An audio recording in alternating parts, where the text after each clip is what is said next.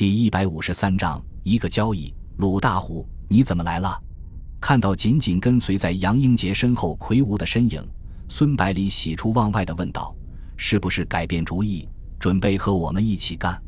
鲁大虎憨厚的笑了笑，不好意思的说道：“孙将军，非常抱歉，我是特意来向你辞行的。”杨英杰解释道：“根据国共两党达成的协议。”南方八省的游击队和红军第二十八军改编成国民革命军陆军新编第四军，驻守乌沙矿的赤卫队也接到了上级的命令，准备向南昌进发，加入新四军。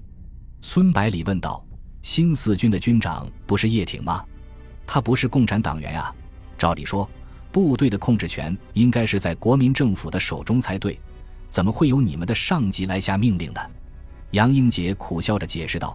叶挺早在第一次国共合作的时候就已经入党了，只是在革命处于低潮的时候和共产国际发生一些误会，最后他自己脱离了和党的接触。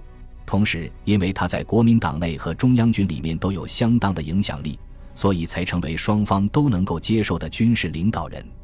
由于新四军的主体全部是我党领导下的地方武装，所以才会由上级出面召集部队。孙百里恍然大悟。说道：“没想到这背后还有这么多故事。”然后担心地问道：“杨先生，你是不是也要走？”杨英杰笑着安慰道：“我已经和组织上汇报过了，决定以个人身份加入十九路军。”接着望着孙百里说道：“不过你可不能把我当做间谍呀！”孙百里连忙说道：“怎么会呢？”然后他问鲁大虎：“大虎，现在正是国共合作的时候。”新四军其实也是国民革命军战斗序列中的一支部队，以后说不定还会在一起配合作战呢。”鲁大虎没好气地说道，“虽然都是国军，可是待遇却有天渊之别。说是一个军的编制，其实只比一般的步兵师稍微大一点而已，哪能和中央军的军一级编制相提并论？”杨英杰看孙百里感到迷惑不解，就解释道：“新四军下辖四个支队。”每个支队其实只相当于一个旅的编制，而在经费和装备方面更是少得可怜。如果不是边区政府掏了笔钱的话，能不能成军都是个问题。鲁大虎说道：“幸亏军长是叶挺，他在武汉的时候就整天和蒋介石大吵大闹，要钱要枪，甚至不惜以辞职相威胁，这才搞了七千多条步枪。可是将近两万人的部队怎么够用呢？”还好我这几千人有你们十九路军配备的武器，要不然的话，可能还要用大刀长矛。孙百里沉吟了一下，然后问道：“既然国民政府摆明是不准备提供后勤支援，那还怎么用新四军来打仗呢？”杨英杰回答道：“其实老蒋根本就没打算让新四军去打仗。新四军的军部转移到南昌之后，虽然划归了薛岳指挥。”可是却从来没有布置过作战任务，当然也没有后勤支援。孙百里说道：“如果这样的话，给乌沙部队配备的半自动步枪反而不合适了。照情形来看，新四军要想发展壮大的话，只有独立自主的抗战。但是这样一来，后勤就要全部靠自己了。半自动步枪虽然好，但是消耗子弹太快了，不适合你们的打法。另外。”日军的武器的制式和国军截然不同，缴获的子弹都用不了。鲁大虎急忙说道：“可是有总比没有好吧？要不然你就多送些子弹给我们。”孙百里摇了摇头：“送子弹只能解决一时的问题，不如你们把半自动步枪拿回来，我把缴获的日军武器换些给你，这样就可以以战养战了。”杨英杰点头说道：“这个办法倒是不错。”只是有那么多武器吗？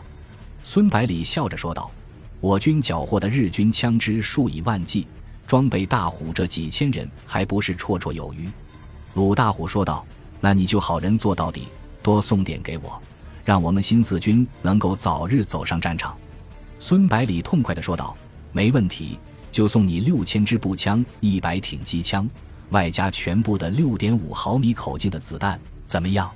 鲁大虎高兴地说道。太好了，我将来一定报答你的这份大礼。”孙百里不动声色地说道，“如果你真的想报答的话，现在就可以。”杨英杰和鲁大虎听了一愣，感觉不像孙百里的风格。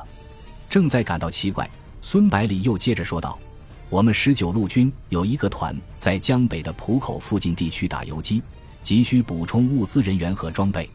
而从福建到苏中，不但距离遥远，还有经过日军占领地区，很难对他们进行补充。